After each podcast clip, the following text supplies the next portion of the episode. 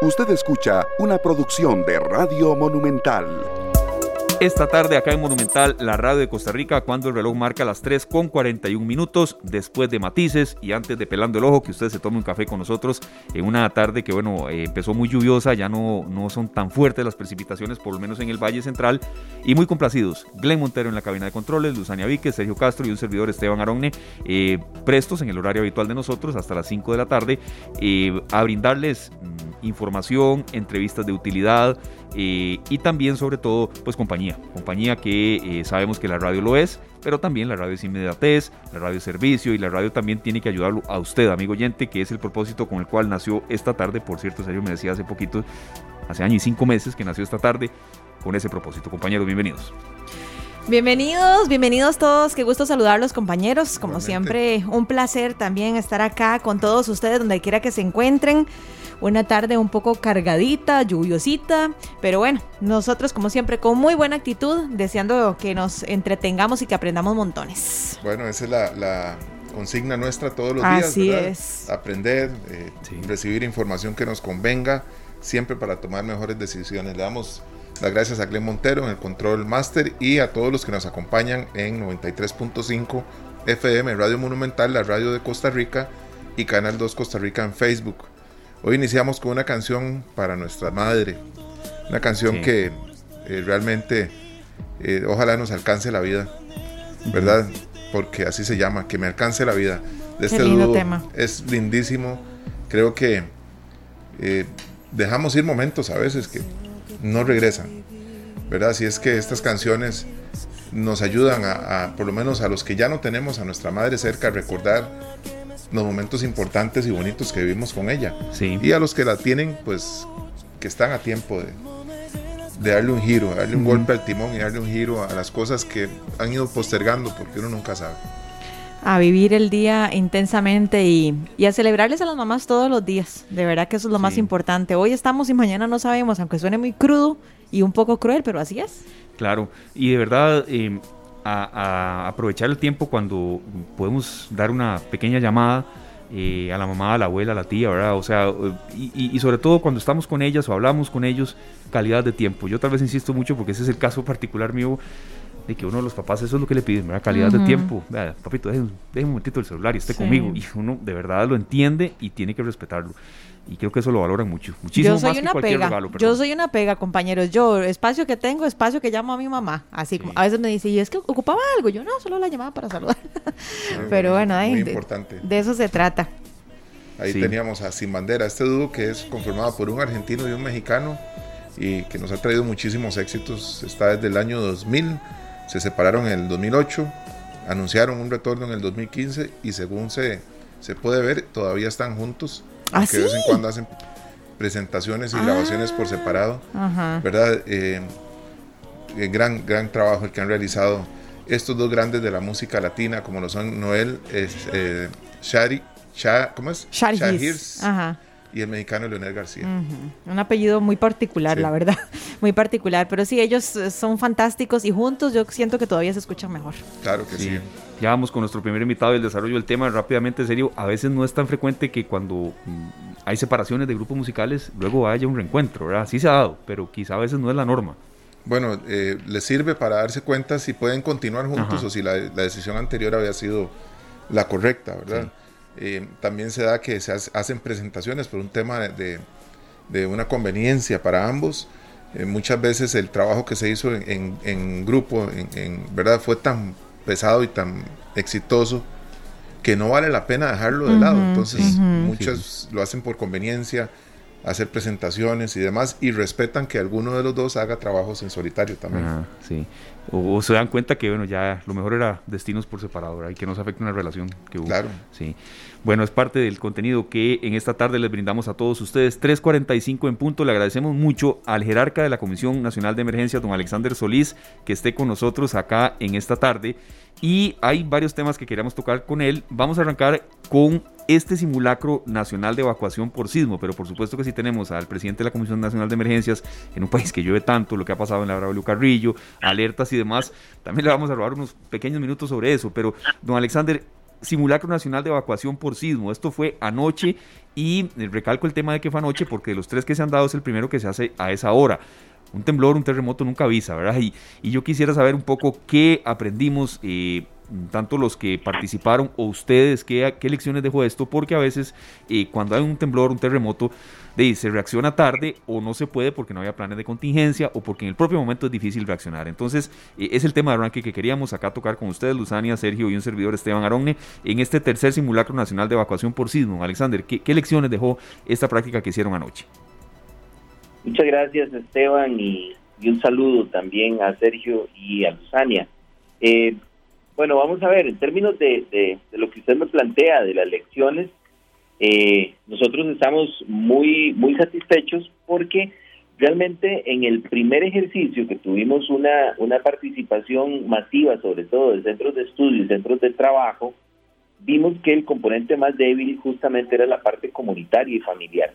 Eh, en el 2020 no pudimos avanzar a un ejercicio de movilización, nos, nos, nos, enfocamos en, en, no, no bajar la guardia con la preparación, trabajar en los planes familiares de emergencia, repasar esos procedimientos y quisimos avanzar en este escenario justamente aprovechando la, la, la situación epidemiológica que tenemos, digo aprovechando en el sentido de que no podíamos hacer aglomeraciones en puntos de reunión, movilizaciones masivas, y entonces apelamos a las familias, justamente para resolver esa lección aprendida del 2019 de ese pendiente con el núcleo familiar y realmente lo consideramos exitoso. Aproximadamente 282 mil personas participaron en este ejercicio, reportaron su participación. Eh, y eso, eso implica más de 13 mil núcleos familiares, centros de trabajo, eh, comercios pequeños que participaron activamente. Son, son personas que realmente marcan la diferencia, núcleos familiares que marcan la diferencia en términos de preparación, por lo que le decía, casi 300 mil personas que participaron activamente en el proceso, se registraron, se, se emitió el certificado de participación en forma automática por la aplicación.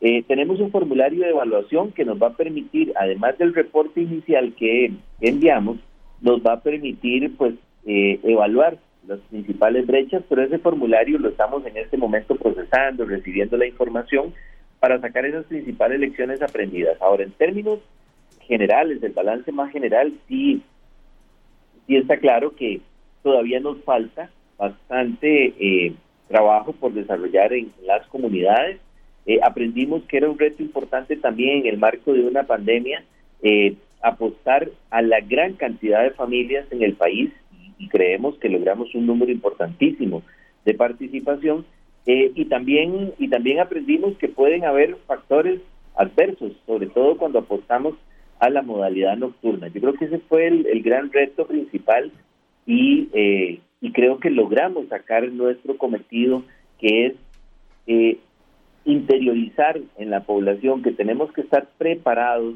para enfrentar esa emergencia en cualquier momento. Puede ser un incendio, puede ser un sismo. Los incendios, los sismos, las inundaciones no tienen una hora específica en que ocurren, ¿verdad? Algunos son más súbitos, otros más lentos como una inundación, pero en todos ellos siempre tenemos que tener un plan familiar para responder, para protegernos frente a la emergencia y tenemos que tener además también los insumos básicos, el maletín de emergencia que nos permita eh, pasar esas primeras horas de la emergencia sin que pasemos hambre, sin que pasemos frío, sin que estemos a oscuras, sin que estemos desinformados y sin que tengamos a mano nuestros medicamentos. Tomo estos ejemplos porque, porque de ahí parte el hecho de qué insumos vamos a poner en ese maletín de emergencia.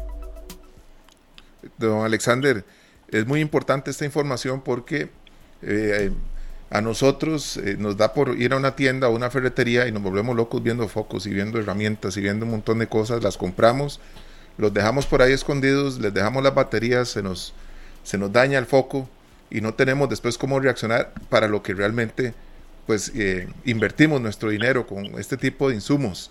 ¿Qué ¿Cuál es la recomendación para las familias?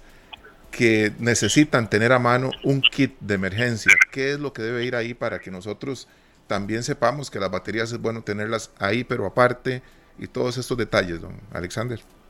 Claro, yo voy a mencionar algunos de los insumos más, más elementales, ¿verdad? Porque, porque en realidad el maletín tiene que ser casi que personalizado. Nosotros hablamos de un maletín de emergencia, pero sabemos, por ejemplo, en los reportes que tenemos, en las experiencias que hemos conversado con familias, que hay familias donde cada miembro tiene su propio maletín de emergencia, ¿verdad?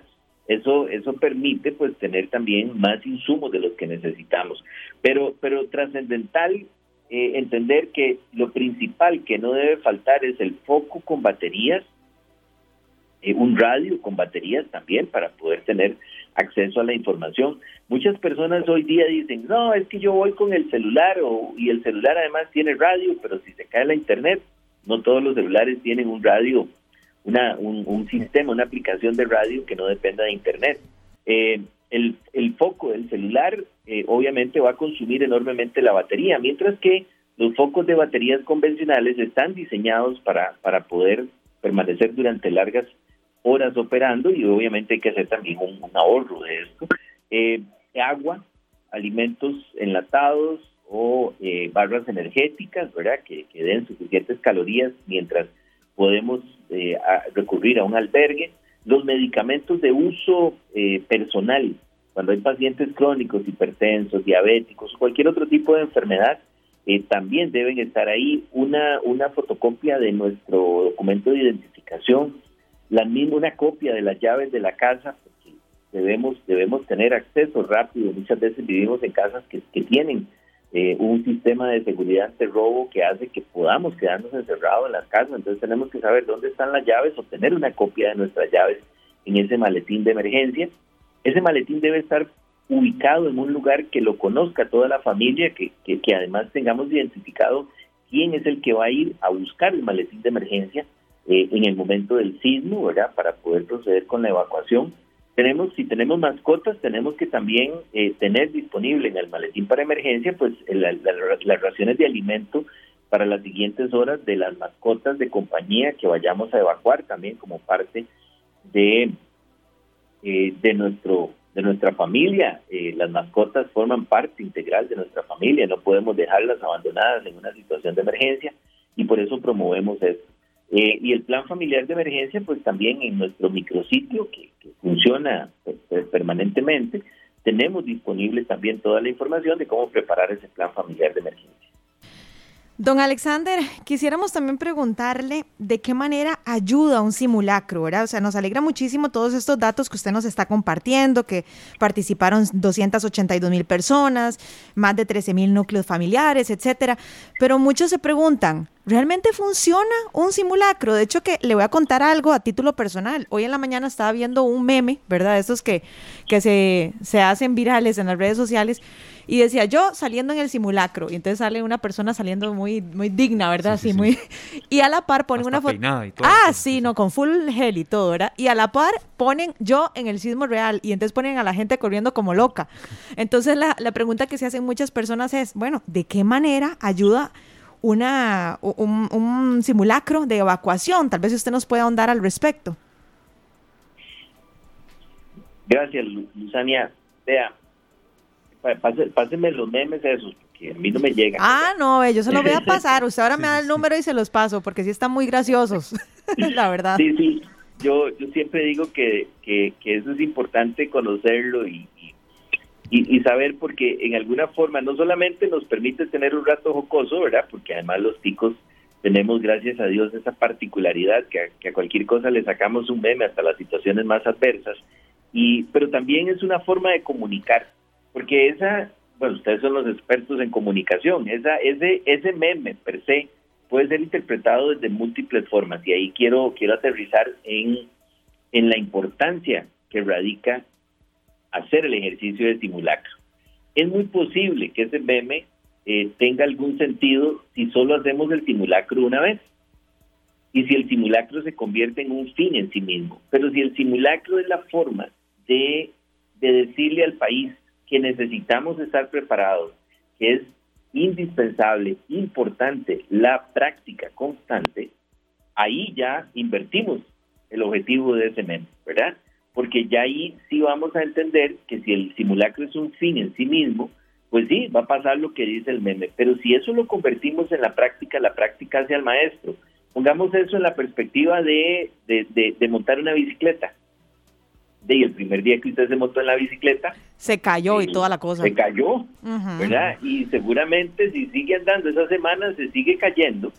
Eh, pero llega un momento en donde usted va, como ¿cómo es que dice el chiste? Véame, sin, sin, sin una mano, sin dos manos, ¿verdad? Sin dientes. sin dientes. Pues eso es porque se soltó las dos manos y faltó las medidas de seguridad. Pero llega un momento en que uno domina completamente la bicicleta. Yo uso el, ejemplo de la bicicleta porque yo, yo suelo, a veces, antes de la pandemia, solía andar más en bicicleta. y, y cuando uno anda en bicicleta, los, los cleteros usamos eh, los famosos clips, ¿verdad? Y entonces la gente dice, sí, pero ¿cómo, cómo, cómo va a ir si se va a caer, ¿verdad? si va amarrado a la bicicleta? Bueno, sí, resulta que uno se lleva dos o tres costalazos, ¿verdad? Cuando pone los clips en la bicicleta. Pero después de tanto, de, seguirlos usando, uno se hace tan tan hábil que rápidamente si se va a caer de la bicicleta uno suelta los clips y, y, no se llevó el costalazo, ¿verdad? Sale corriendo o brinca hacia algún lado y, y por, por, el contrario va más seguro amarrado a los clips de la bicicleta que si fuese con, con el, el, zapato puesto solamente en el pedal que es plano y que no lleva ninguna sujeción. Entonces, practicar, practicar y practicar es la importancia. Por eso es que se estableció el Día Nacional del Simulacro, no porque queramos que se haga un simulacro solo una vez al año, es porque es el momento en que podemos hacer ese llamado público, hacer esa movilización ciudadana que no podemos hacer hoy día, porque estamos en pandemia, pero que con, cuando termine esto vamos a poder nuevamente a, decir, vamos a hacer un simulacro comunitario. ¿Y cuál va a ser el objetivo? Pasar por la casa de los vecinos y tocarle la puerta porque hay que evacuar, hay que ir al punto de reunión de la comunidad. Y eso va a hacer que muchas personas se contagien, voy a usar este término en positivo, ¿verdad? Se contagien en positivo de practicar, practicar y practicar. Entonces, el proyecto de simulacro nacional es un proyecto que apenas comienza, pongámoslo en perspectiva. Tuvimos el primero nacional en el 2019, el año pasado no pudimos hacer, entonces lo hicimos en modalidad virtual. Y este año es, si bien es cierto, es el tercero, el tercer año que lo aplicamos, pero es el primero que lo hacemos en modalidad nocturna y orientado en la comunidad. Entonces imagínense si nosotros seguimos con esto año con año, y aquí hay un llamado a las, bueno, no sabemos quiénes serán las autoridades que vengan, pero a quienes vengan a liderar las instituciones eh, y el gobierno, pues el llamado a que ojalá esta práctica no la perdamos y a la sociedad en que sigamos constantemente practicando los simulacros. Perfecto. Don Alexander, eh, un terremoto, temblor de nunca avisa. Nosotros en, el año y cinco meses que llevamos al aire, por lo menos cuatro hemos tenido aquí al aire, en medio programa, ¿verdad? Entonces, puede ser en la noche, a cualquier hora. Y lo que quería recapitular, cerrando este tema, es cuáles son las, las principales eh, lecciones que ustedes han detectado en la gente que no son las correctas, para tal vez ponerlo en ese sentido. Eh, salir corriendo a lo loco, así usando palabras y expresiones muy ticas, eh, agolparse en una entrada de una casa o de un trabajo cuando no cabe ni siquiera dos o tres personas y que tal vez puedan ser una lección. Sí, bueno, definitivamente la, la, la, principal, el principal aspecto a mejorar en estos casos es el salir corriendo, ¿verdad? Eh, porque esto puede generar riesgos. Por eso es que cuando hablamos de desarrollar el plan familiar de emergencia y practicar mediante simulacros, decimos por, por siete pasos muy básicos, identifiquen los sitios peligrosos en su casa, identifiquen los sitios seguros, prepare un croquis que le permita saber cómo moverse dentro de su casa, eh, defina las tareas de todas las personas en ese, en ese croquis, prepare su maletín de emergencia y practique. Son siete pasos muy básicos, ¿verdad? Para que, para que podamos interiorizar, memorizar todos estos procedimientos y no salir corriendo. El otro, el otro aspecto por mejorar es que hay también mucha pasividad muchas veces, entonces las personas reaccionan de formas distintas y se quedan prácticamente petrificadas, ¿verdad? Paralizadas y eso también hace que se expongan al riesgo. Por eso tenemos que evaluar ese comportamiento de las personas que forman parte de nuestro núcleo, de nuestro grupo de trabajo, nuestro núcleo, familiar, nuestro grupo de trabajo, porque eventualmente en el plan familiar de emergencia vamos a tener que desarrollar, asignar funciones para que alguien ayude tanto a quienes tienen un comportamiento sumamente eh, reactivo ¿verdad? Que esos hay que pararlos, que no salgan corriendo, como a los que tienen un comportamiento sumamente pasivo, que más bien hay que ayudarlos a movilizarse hacia los diferentes puntos de reunión. El otro elemento importante por mejorar es, es, es el que usted está planteando. No minimicemos desde ninguna perspectiva el potencial sísmico del país. Un sismo ocurre en cualquier momento, en cualquier lugar. Y las características de ese sismo van a depender de algunos factores que están ajenos a nuestro entendimiento. Y aquí voy, voy a entrar en un, en un embrollo, pero no, no enredarme mucho, porque nosotros estamos acostumbrados a, a partir del informe técnico que nos dan los, los organismos científicos, de como que calcular el sismo. Y entonces a veces la gente dice, ah, no, este fue un 4.5, fue un 5.0, ¿verdad? Eh, pero es que eso, eso depende mucho, depende mucho de la fuente sísmica, depende mucho también de la profundidad del sismo, pero más depende de las características del suelo en el que estemos y de las características constructivas de las edificaciones.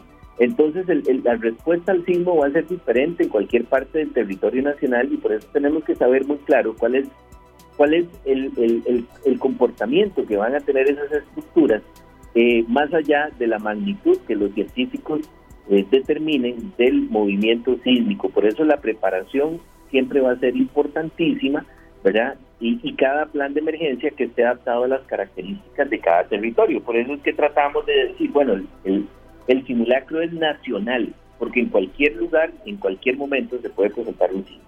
Y muy importante también, ¿no, Alexander, tener claro el entorno nuestro, si la casa está cerca de una montaña, si está cerca de, un terreno con, con, inclinaciones o con quebradas y demás. Eso y, y, lo que está ocurriendo en el momento, es decir, por ejemplo, ahorita estamos experimentando lluvias fuertes. A propósito, ir introduciendo el segundo tema que usted quería conversar. ¿Verdad? Estamos con lluvias fuertes en el Valle Central, también en el Pacífico Central, en el Pacífico Sur. Si en este momento tuviésemos un sismo, vivimos eh, muy cerca del cauce de un río, eh, y además, o bien vivimos cerca de un talud con alta pendiente, cerca de árboles grandes, cerca de rótulos, cerca de postes del tendido eléctrico, de torres de transmisión, por supuesto que estos son factores que van a agravar y aumentar el riesgo en caso del sismo y por eso el plan de emergencia tiene que considerar, como usted bien lo mencionó, todos estos elementos. No, Alexander, ya para cambiar el tema que, seguimos, nada más para hacer un, recuento de la recomendación para el maletín de emergencias que debemos tener en todos los hogares, es un foco con baterías, una radio con baterías, agua, barras energéticas o alguna comida que podamos llevar que esté empacada, medicamentos, fotocopia del documento personal, cédula en este caso, principalmente los costarricenses o igual eh, los que son residentes, copia de la llave o las llaves de la casa y alimento para nuestras mascotas de compañía. Todo esto dentro de un maletín que vamos a agarrar para evacuar nuestra casa. Eso nada más para cerrar ese punto ahí. Sí, no, por supuesto, pero también ese maletín debemos de caracterizarlo para que cumplan nuestras necesidades más básicas. Por ejemplo, nos está haciendo falta, y eso es un error mío que no se lo mencioné desde el inicio, muy importantes son los insumos y los equipos de protección para evitar la transmisión de la COVID-19, alcohol en gel, mascarillas, desinfectantes, ¿verdad? Eso tiene hoy día que estar en nuestro, en nuestro maletín. Eh, muy, muy importante, pero también, también cualquier insumo que nosotros podamos necesitar. Eh, por ejemplo, si hay personas que tienden a ser muy violentas y vivimos en una zona o en, una, o en un periodo en el que hay lluvias, pues podemos poner un poncho, una frazada, una capa, mire, perdón, hasta una bolsa plástica nos va a ayudar a no mojarnos el tema aguacero cuando tengamos que salir, eh, porque ocurrió un sismo. Vimos anoche que llovía y mucha gente evacuó aún bajo esa condición. ¿Verdad? Porque es lo que puede ocurrirnos en cualquier, en cualquier realidad en nuestro entorno. Entonces, muy importante que esas son las cosas más básicas que debe llevar el maletín, pero podemos agregar cualquier otra cosa que necesitemos. Solo tengamos cuidado que no se nos convierta en un maletín muy grande y pesado, ¿verdad? Porque entonces ya no va a ser funcional. Completamente de acuerdo, don Alexander. Ya está todo anotado por acá. Ojalá que hagamos caso, que es lo más importante. Eh, don Alexander, un tema que no podemos dejar de lado y para darle un poco un, giro a esta conversación que estamos teniendo con usted, es el tema de los, de los nuevos casos eh, de la COVID-19 en nuestro país. 2.128 casos nuevos el día de hoy. Eh, desde su perspectiva, ¿a qué le podemos atribuir esto? ¿Se debe a la nueva variante? ¿Se debe a que hemos bajado la guardia? ¿Se debe a las restricciones? ¿Qué podemos hacer al respecto? Esto es preocupante. Sí, es, es realmente muy muy preocupante. Eh, yo yo descartaría de de inicio eh, el que pueda atribuírsele a los cambios en las medidas porque no ha pasado el tiempo suficiente para poder determinar el impacto que esos cambios han tenido, por ejemplo, en términos de aforo o en términos de la ampliación de una hora para la apertura de comercios y la restricción vehicular sanitaria. Eh, eso requerimos dos, tres semanas para poder medir el impacto. Aún así, en el balance que hacemos con eh, la sala de análisis de situación, con los equipos técnicos y la toma de decisiones interinstitucionales en el manejo de la pandemia, el, impacto que podría tener este cambio de medidas realmente está, está, está balanceado, está analizado como un impacto que, que eh, solamente viendo los cambios en las medidas eh, realmente no nos no, no generaría un aumento de casos como el que estamos viendo. Aquí tiene que ver un factor muy importante son las nuevas variantes, la cantidad de personas no vacunadas y la capacidad que tiene el virus para atacar a esta población no, no vacunada, ¿verdad? si se analizan los porcentajes de hospitalización, eh, el mayor porcentaje está relacionado con, eh, con personas no vacunadas. Tengo entendido que, en uno de los, de los eh, espacios de su programación, de la programación de esta radio, eh, se hablaba ayer del el porcentaje de, enfermos no vacunados en edad, ya deberían estar vacunados, y en este momento están en el SEAC. Y creo que se hablaba de una relación de que aproximadamente 60 de los 77 pacientes del SEACO eh, no están vacunados cuando deberían estar, estar vacunados porque ya, ya ha pasado eh, su rango, su grupo, su rango de edad. Entonces aquí hay un elemento muy importante de análisis que hay que considerar eh, en muchos lugares, recordemos que también estas, estas tendencias tienden a ser eh, globales, ¿verdad? La, la pandemia, por definición, es global. Entonces, nosotros a lo largo de estos 17 meses lo que hemos visto es que cuando comienzan a elevarse los casos en Estados Unidos, en Europa, eh, también dos, tres semanas después comenzamos nosotros a tener este, estos problemas. De ahí la importancia de estar vacunados y vacunadas, porque no solo basta con que nosotros como país tengamos un alto porcentaje de vacunación, sino también tenemos que garantizar que el mundo esté vacunado. Y eso tiene que ver un poco con el flujo de vacunas que llegan a nuestro país, porque no depende solamente de, de cuánto nosotros hayamos adquirido. Nosotros adquirimos las vacunas que necesita el país, solamente que tenemos que adaptarnos a la eh, a la equidad en los procesos de distribución de las vacunas. Es decir, las, los gobiernos de eh, los países donde hay casas farmacéuticas que producen vacunas tienen algunas medidas regulatorias que impiden a las farmacéuticas y las farmacéuticas además por un tema ético y de conciencia eh, social en, en, la labor que tienen en la, en la prevención y la atención de la salud distribuyen equitativamente las vacunas para que no se generen grandes diferencias en el mundo, porque eh, todo este tema de la, de la, de la inmunidad de rebaño, si bien es cierto, creamos metas para nuestro país, lo real de esto es que eh, requiere también que otros países avancen en el proceso de vacunación. Eh, también tiene mucho que ver con el comportamiento que están teniendo las diferentes regiones. No, no, no hay que no hay que tapar el sol con un dedo. Las regiones que tienen menos porcentaje de avance en la vacunación están aportando más al sistema hospitalario en los últimos días y por supuesto que el mayor problema tiene que ver con el comportamiento humano, el comportamiento social. Eh, aumenta la cantidad de, fiestas eh, en, sitios, fiestas clandestinas, fiestas no autorizadas, se concentra gran cantidad de personas y realmente no se están respetando los aforos y lo que se hace es recurrir a la clandestinidad. Sabemos que hay eh, actividades que se, que se pactan en redes sociales y, e incluso que eh, los lugares no se revelan hasta unas horas antes del evento y ya con el evento pago. Entonces eso hace que la trazabilidad de, para el control de estas actividades se imposibilite. Eso nos llama a decir que realmente tenemos que tomar el control, al igual que lo hicimos ayer, con el simulacro, tenemos que tomar el control desde nuestra vivienda, desde el núcleo familiar. El núcleo familiar es, es, el, el, eje fundamental de la sociedad.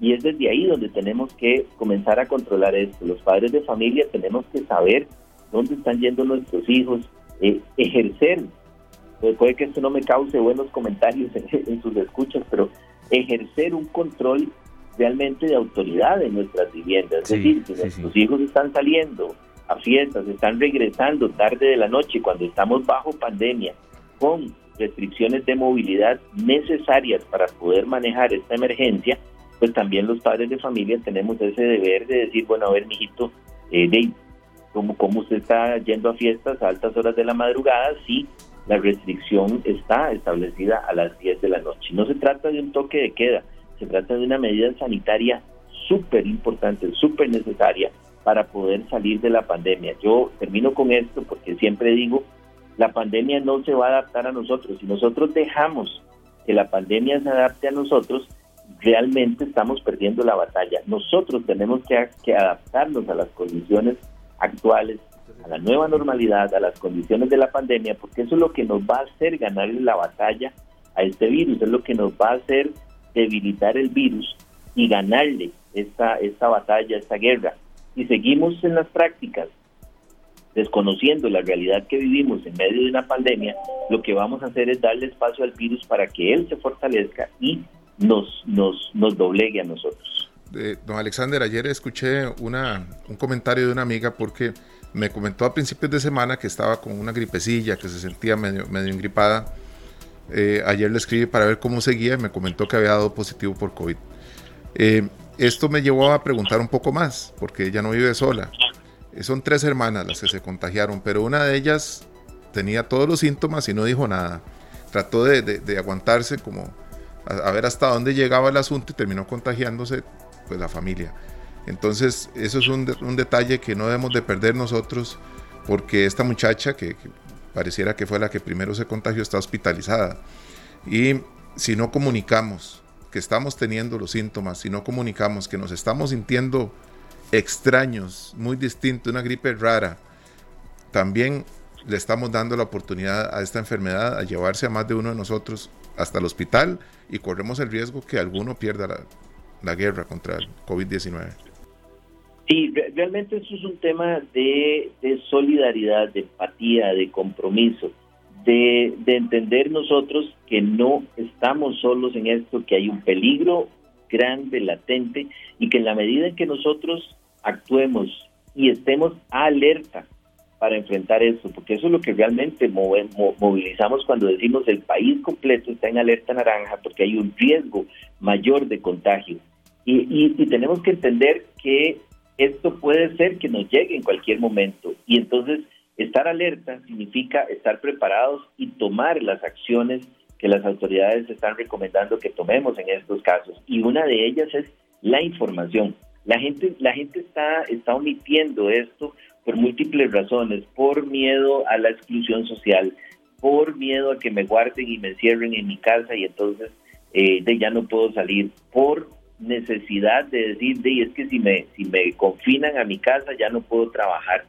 Eh, todo este tipo de circunstancias, de verdad que yo, yo trato de ser muy empático en esto, porque de, hay personas que están muy afectadas también, pero, pero todo eso nosotros lo podemos, como, como dicen los, los abuelos y nuestros padres, mientras haya salud, mientras haya vida, hay esperanza.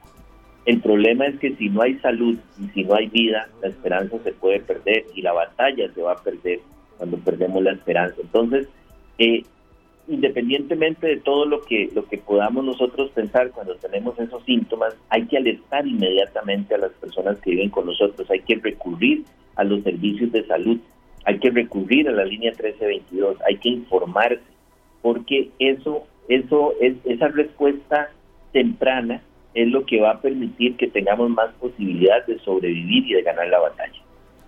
Perfecto, don Alexander, muchas gracias. De verdad, no queríamos dejar de lado una consulta que nos hizo un oyente, Andrés García, que está por razones de trabajo de Guanacaste. Y, y, ya para cerrar, tiene que ver un poco con el tema del simulacro, pero también con la realidad que estamos viviendo de pandemia. Si con el simulacro de ayer y lo que nos ha desnudado el COVID, están los hospitales de Costa Rica listos para una eventual emergencia nacional por sismo o el COVID nos demostró que nos faltan camas hospital para poder atender eventualidades ya de mucha magnitud? Creo que es una pregunta muy buena, don, Alex. Sí, sí, sí, realmente, realmente es una, es una gran pregunta. Eh, vamos a ver, el COVID, eh, la situación que vivimos de pandemia, desde mi perspectiva, y lo dije cuando, cuando conmemoramos el primer año de, haber tenido el primer caso, eh, nuestro país tiene tres pilares fundamentales que nos han permitido estar mejor que otros países. Yo no estoy diciendo que estamos bien y que aquí nada pasa, tenemos un impacto muy grande, pero realmente hemos logrado como sociedad sobrellevarlo. Nosotros no hemos visto gente morir en las calles. Eh, porque no tiene atención hospitalaria. Hemos visto cómo la caja se ha transformado de una forma que ha permitido pasar, aumentar la capacidad instalada 600 veces, entre 500 y 600 veces la capacidad instalada que teníamos prepandemia para manejar el COVID. Entendiendo que el manejo de la patología del COVID es sumamente complejo, porque, porque requiere que prácticamente un porcentaje muy, muy importante de las personas vayan a tener que llegar a cuidados intensivos. Es decir, la capacidad de hacer un triaje, que es un término muy, muy utilizado en la jerga de atención de emergencias, eh, se ve más reducida con el COVID, es muchísimo más compleja. Entonces, ¿qué es lo que ocurre cuando hay un gran desastre por sismo? Que es, hasta más sencillo montar eh, hospitales temporales, hospitales de campaña, utilizar eh, grandes instalaciones como gimnasios y otros para atender a los pacientes, porque más fácilmente se puede derivar pacientes verdes, pacientes amarillos, pacientes rojos y optimizar la capacidad hospitalaria. Para eso hay planes de contingencia en nuestro sistema hospitalario que nos permitan atender las emergencias por sismo, incluso las emergencias por inundaciones. Eh, en la última inundación, eh, el área de salud de Sarapiquí, algunas áreas de salud de Valle de la Estrella, por ejemplo, también en Guatuso, rápidamente se reubicaron o, como es una red de servicios de salud, se derivan a otros hospitales. Nos pasó en el sismo del 2012, donde, donde el, hospital de Punta Arenas sale de operación y la red de servicios de salud absorbe todos esos pacientes que derivan del hospital de Punta Arenas, pero que además también pueden derivar de algunos, de algunos efectos secundarios del sismo. En el caso del COVID eso, eso ha, sido muchísimo más complejo y yo puedo cerrar diciéndole realmente la caja se ha puesto una flor en el ojal en términos de la capacidad de adaptarse y ampliar sus servicios para poder enfrentar una situación de emergencia tan compleja. Bueno, vamos a, hacer todo lo posible por eh, adaptarnos a todas las situaciones que puedan venir, don Alexander. Eh, acatar también estos consejos suyos porque realmente es necesario que, que alistemos estas cosas y que estemos preparados para actuar en caso de una emergencia. A nosotros nos ha agarrado en un par de ocasiones temblores al aire estando aquí y, hemos tenido que pues sostener, ¿verdad? Pero si estamos en casa, la situación sabemos que es distinta empezamos a ver las cosas que nos pueden caer encima o que pueden ocasionar un accidente. Pero bueno, le agradecemos muchísimo. Sí, muchas gracias por su tiempo, de verdad, don Alexander. Muy interesante todo lo que nos compartió y también nos invita a valorar lo que tenemos. Sí, sí, sí a la gente que nos formuló consultas, don Alexander, muchas gracias. A la orden, muchas gracias a ustedes de verdad por, por darnos el espacio para poder comunicar estas cosas y eh, de verdad yo yo yo quisiera eh, cerrar dejando dejando esta espinita ahí en el sentido de que no infravaloremos la situación en la que a la que estamos yendo. Estamos yendo eh, posiblemente, ojalá ocurra el milagro de aquí en las siguientes dos semanas y no sea así, pero pero estamos yendo a encaminarnos a la cuarta ola y, y, hay algo que, yo quiero dejar muy claro, es que esta cuarta ola la estamos, la estamos eh, iniciando en el peor nivel, por encima del peor nivel que estuvimos en el 2020. Eso, eso hay que tenerlo muy claro. Y, y cierro muy rápido con esto. Eh, yo digo, es que esto es como que estemos subiendo el Cerro de la Muerte y entonces estamos en Cartago, subimos hasta Casa Mata, viene un planito, ¿verdad?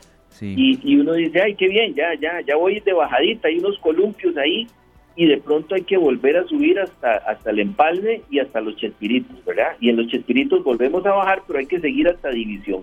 Y entonces siempre estamos empezando a subir, no del nivel más bajo que teníamos, sino más bien del, nivel más alto al que habíamos llegado y ahora tenemos que seguir subiendo, pero aquí es en negativo, ¿verdad? Es entendiendo que es con más gente que enferma y con más gente que en las próximas dos semanas va a estar requiriendo servicios hospitalarios que no tenemos disponibles ya en este momento. Ok, perfecto, Alexander. Muchísimas gracias por esta reflexión. Le pedimos 18, 20 minutos si fueron más, pero muy agradecidos, de verdad. No sé si se va a quedar la conferencia pelando el ojo, Alexander, o, le preparamos aquí café o no. ¿Cómo lo ve? No. bueno, yo, yo, yo creo que mi gemelo ya está ahí, entonces ah, estamos en buenas manos. Ah, bueno, qué salvada, porque ayer, ayer usted también estuvo aquí en esta tarde, no se dio cuenta, ¿verdad? bueno, debo confesar que por ahí me llegó un audio. Ah, bueno. De verdad. bueno, muchas gracias, don Alexander, el verdadero. Ahora sí. Gracias. Feliz tarde. Hasta luego. Hasta luego. Muchas gracias, de verdad, don Alexander Solís, el verdadero, el presidente de la Comisión Nacional de Emergencias, por, por esta información que nos dio, consejos, datos y de verdad un panorama real de lo que estamos viviendo. Sí, sí a uno le, le llama la atención eso que mencionó de la cuarta ola y lo que comentamos aquí rápidamente entre micrófonos, en, fuera de micrófonos. Es decir, eh, es una cuarta ola, pero con un personal ya cansado, ¿verdad? Con un año y medio en esto, a no bajar la guardia. ¿Cansa de escuchar eso? Ni lo duden. y como él dice, el, digamos como que la cuesta queda, eh, el tope queda ahí listo para que lo que sigue avance sobre esos números que ya teníamos, ¿verdad? Hay muchas variantes, hay mucha gente que está bajando la guardia.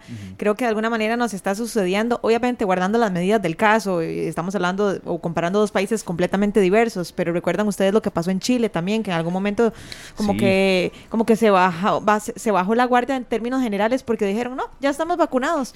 Siento que eso está pasando en nuestro país. Sí hay muchos, eh, Luzania en Israel. Eh, Estados Unidos incluso. Sí, la propia Italia, bueno, que ha sido unos Muchos países, de Europa están enfrentando eso ahorita, de hecho.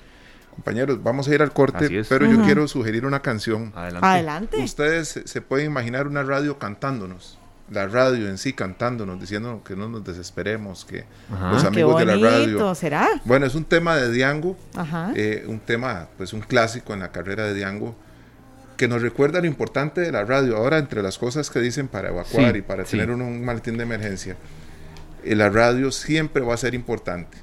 Eh, en muchos hogares hemos, nos hemos deshecho del radio porque ya, ya no oigo discos, ya todo es internet, todo es Bluetooth y no lo necesito. Pero sería bueno que aprovechemos que hay tantos eh, aparatos portátiles con, con, tantas ventajas que tienen radio incorporado porque la radio nos va a acompañar toda la vida y va a ser necesaria toda la vida, aunque no la escuchemos, puede que la ocupemos. Sí, sí, sí. La radio nos acompaña, nosotros trabajamos en la radio, pretendemos que, que siempre se valore nuestro trabajo, pero no sabemos cuándo va a ser sumamente indispensable. Sí. Así es que vamos al corte con la canción de Diango, de Diango, perdón, la radio. Ya regresamos con más de esta tarde.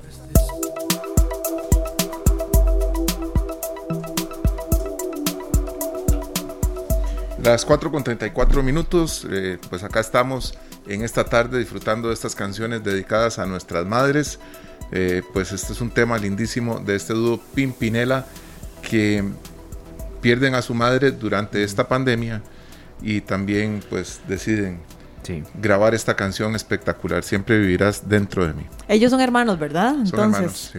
Muchos pensaron durante muchos años que eran pareja, ¿verdad? Porque hacían muchas canciones como de pareja. Sí, son argentinos y esta canción se la dedican a la madre porque, mm. no solo porque ya no la tienen, sino porque la forma en que los que hemos despedido a nuestra madre dentro o durante la pandemia, la situación cambia. Sí, es muy duro. Muchísimo. Eh, y yo sé que usted enfrentó eso y nunca eh, quitó el pecho de las balas acá en esta tarde, así fue, los años, no estaba con nosotros, pero sí, pasó en pandemia y despedidas en pandemia son muy duras. Funerales así, mucho menos gente en las iglesias y la mamá, la mamá, sea cuando sea y sea la edad que uno tenga. No, me puedo ni imaginar, no me puedo ni imaginar. las canciones, escoger las canciones ha sido difícil, ¿verdad? Wow. Porque tengo que escucharlas, tengo que leer la letra, tengo que, en este caso que ellos cuando eh, inician, están en vivo y cuando van a hacer la presentación, ella, ellos hablan muy bonito. Sí. Y, y, eso es, es difícil. Pero sabemos que muchos de los que nos acompañan también han, pasado por esta situación en este año y estos eh, eh, seis meses casi de pandemia Así es que para todos los que escuchan esta tarde son estas canciones. Demos mucho amor y tratemos de acordarnos también de los momentos lindos que vivimos con nuestros seres queridos. Eso es justo y necesario. Así es, después de la, de la próxima pausa comercial vamos a hablar un poco del especial que vamos a tener mañana. Eh, son las 4.36, muchas gracias a nuestro compañero Juan Enrique Sotos y Baja ya con nosotros. Eh, el avance de Noticias Monumental, hoy es a las 7 en punto la emisión de noticias, después de Pelando el Ojo. Y Juan Enrique, muchas gracias por su compañía. Hace rato no lo teníamos por acá, no un viernes, y, y bienvenido, que esté muy bien y adelante con las informaciones. ¿Qué tal? ¿Cómo están compañeros? El saludo para ustedes, a Sergio, a Luzania y por supuesto a Esteban y a las personas que sintonizan a esta hora, esta tarde. Sí, tenemos, bueno, tenía mucho tiempo de no conversar con ustedes, tenemos información importante que ha ocurrido en las últimas horas y que por supuesto estaremos ampliando y detallando en eh, cuestión de horas en nuestra tercera emisión de noticias a las 7 de la noche. Primero contarles que la Comisión Nacional de Emergencias ha hecho un balance de lo que ha ocurrido en nuestro país, en distintas zonas del país, por las fuertes lluvias que están azotando prácticamente que gran parte del territorio nacional. Se reportan 15 eventos por inundación en el Pacífico Central. Los cantones de Osa, Golfito y Corredores son los que se han visto más afectados por las inundaciones. El Instituto Meteorológico Nacional proyecta que las lluvias se extiendan incluso hasta mañana y además proyecta que también empiecen condiciones lluviosas en el Caribe del país. Es por eso que la Comisión Nacional de Emergencias ha emitido desde ayer las alertas que les recordamos, alerta amarilla en el Caribe, zona norte Pacífico Central y Pacífico Sur, además de que rige alerta verde en el Valle Central. Esa es la información que se desprende desde la Comisión Nacional de Emergencias.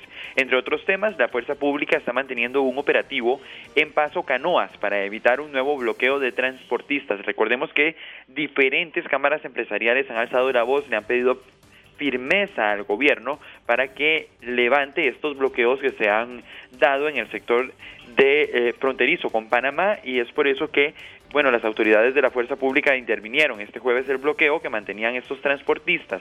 Estos conductores iniciaron el bloqueo hace una semana, están urgiendo la intervención del gobierno para evitar que las empresas exportadoras elijan cómo y con quiénes trasladar su carga. Vamos a escuchar al director general de la Fuerza Pública, Daniel Calderón, quien dijo que se mantenía o que se mantiene un contingente policial en la zona para garantizar el paso de vehículos. Facilitar eh, o facilitamiento del el tránsito de mercadería que se dirige hacia Panamá y por algunas disputas eh, con algunos camioneros se había visto imposibilitada. En este momento eh, la frontera se mantiene fluida de manera normal. Eh, mercadería extranjera en manos de extranjeros está circulando, más no así algunos productores nacionales que persisten en su movimiento, se encuentran apostados al costado de la vía pública, siguen entorpecer el, el tránsito y sin generar este, ningún tipo de alteración al orden público, más este, no eh, están dispuestos a cruzar eh, hacia el territorio panameño con la mercadería que están, trasladando. Bien, escuchábamos entonces al director de la Fuerza Pública, Daniel Calderón. El gobierno ayer instó a los transportistas a deponer este tipo de bloqueos. El viceministro de Diálogo, Randa Lotárola, pues brindó declaraciones pidiéndole a los transportistas que depusieran los bloqueos. Sin embargo, eh, las cámaras empresariales están pidiendo más firmeza de parte de las autoridades y es por eso que se realiza esta intervención por parte de oficiales de la fuerza pública. Y hablando del gobierno, eh, algo que ha sido pues muy común durante esta administración, el gobierno presentó hoy un nuevo proyecto de ley que incluye dos préstamos más que eh, sumados darían un total de 500 millones de dólares. Estos préstamos se utilizarían para hacer un canje de deuda, es decir, eh, cambiar deuda cara por deuda barata. El ahorro estimado que se daría en intereses sería de 156 millones de dólares y el ahorro con el crédito sería de 38 millones de dólares.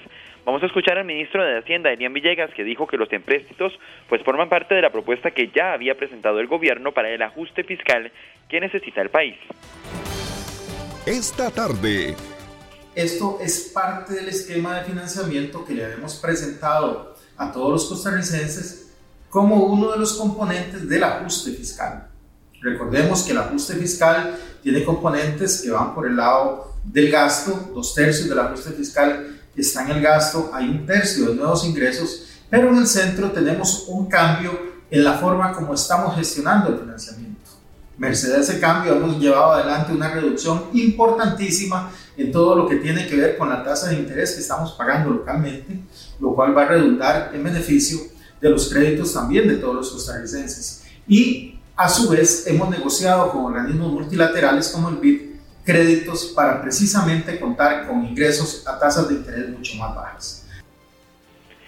Bien, era el ministro de Hacienda, Elian Villegas, por supuesto que ya eh, esto ha sido cuestionado por algunos jefes de fracción, como el diputado del Partido Unidad Social Cristiana, Pablo Heriberto Abarga, que cuestiona que esta sea la estrategia del gobierno, pues endeudarse cada vez más para hacer este tipo de canjes. Sin embargo, la Comisión de Asuntos Hacendarios en la Asamblea Legislativa pues revisará esta iniciativa. Y compañeros, les tengo a ustedes una propuesta, les tengo una invitación Ah, bueno, qué dicho. Yo ya estaba aquí preparándome porque pensé que nos ibas a contar que otro subidón de gasolina. Sí, sí viera, que lo sospechamos. Sí, no, ya, yo me puse nerviosa y todo. Nos va a proponer comprar bicicleta, yo creo.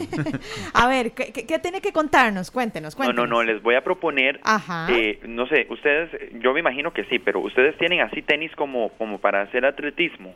Sí, sí, sí, sí. ¿Sí? Bueno, es que yo me imagino que cuando esto esté listo, nos vamos, ya vaya, va a haber terminado la pandemia y vamos a poder eh, hacer algún tipo de paseo. Entonces les voy a contar que a partir del próximo año, en enero del 2022, va a iniciar la construcción de una pista atlética en Puriscal para que vayamos a hacer atletismo los cuatro. Ah, ¡Ay, qué, chiva! ¿En serio? Y, Karina Verde primero, porque es de ahí, ¿verdad? No, Karina nos va a tener listos los chicharrones ah, después del atletismo. De, sí, pero vamos a ver cómo nos va con los chicharrones y la corrida. Después quedamos ahí a los 20 metros. Y, reza empata. Es que sí, ah, aparte que los chicharrones de Puriscal son los chicharrones. Eso sí, eso sí.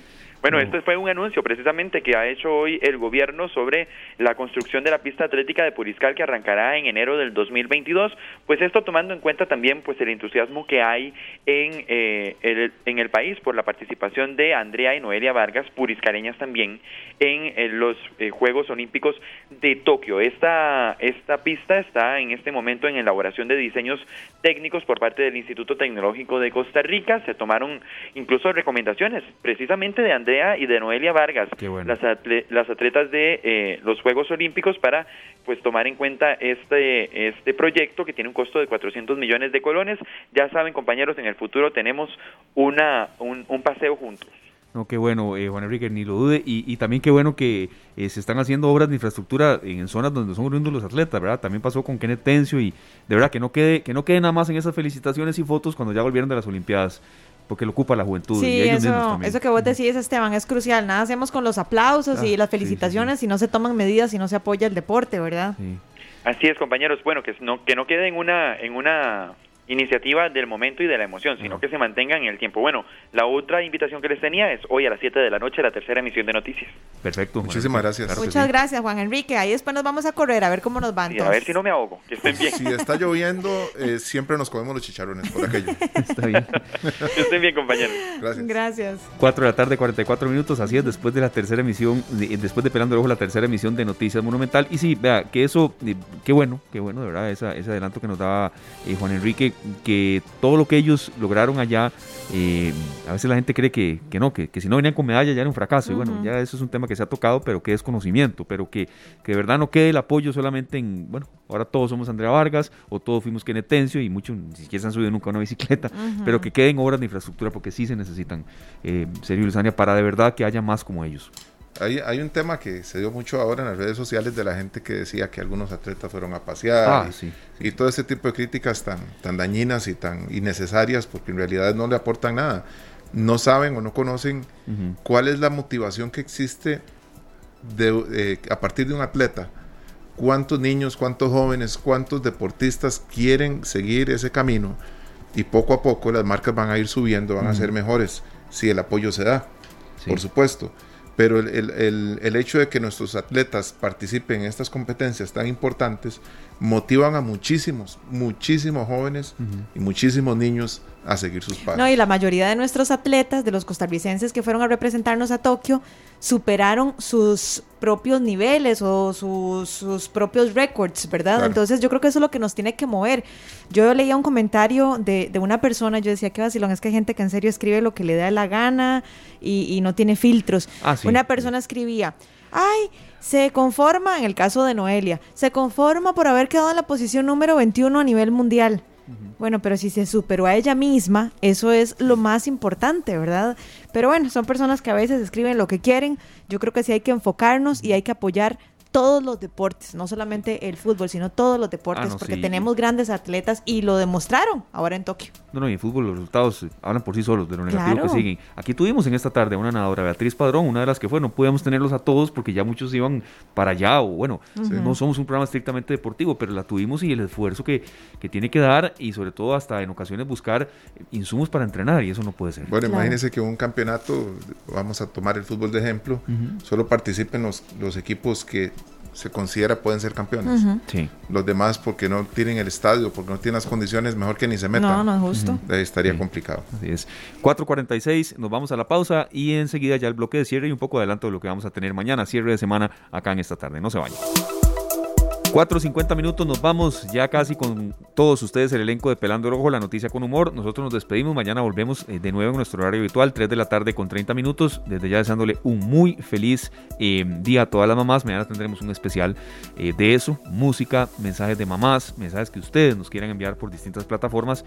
Y de verdad queremos tocar fibras y sobre todo recordar, Luzania, Sergio, los que están con nosotros, Glenn también por supuesto, que el Día de la Madre debe ser todos los días. Una frase un poco trillada, sí, pero recordemos.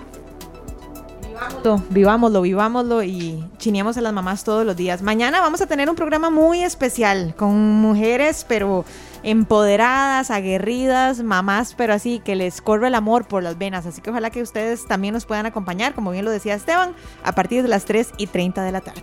Bueno, compañeros, nos despedimos hoy con una canción eh, muy linda. Yo sé que todos en algún momento deseamos volver a los chineos que nos daban nuestras madres. Esta es una canción que compuso Roberto Carlos en Brasil hace 43 años, dedicada a su madre, Laura, y se llama Lady Laura. Feliz tarde, gracias. Este programa fue una producción de Radio Monumental.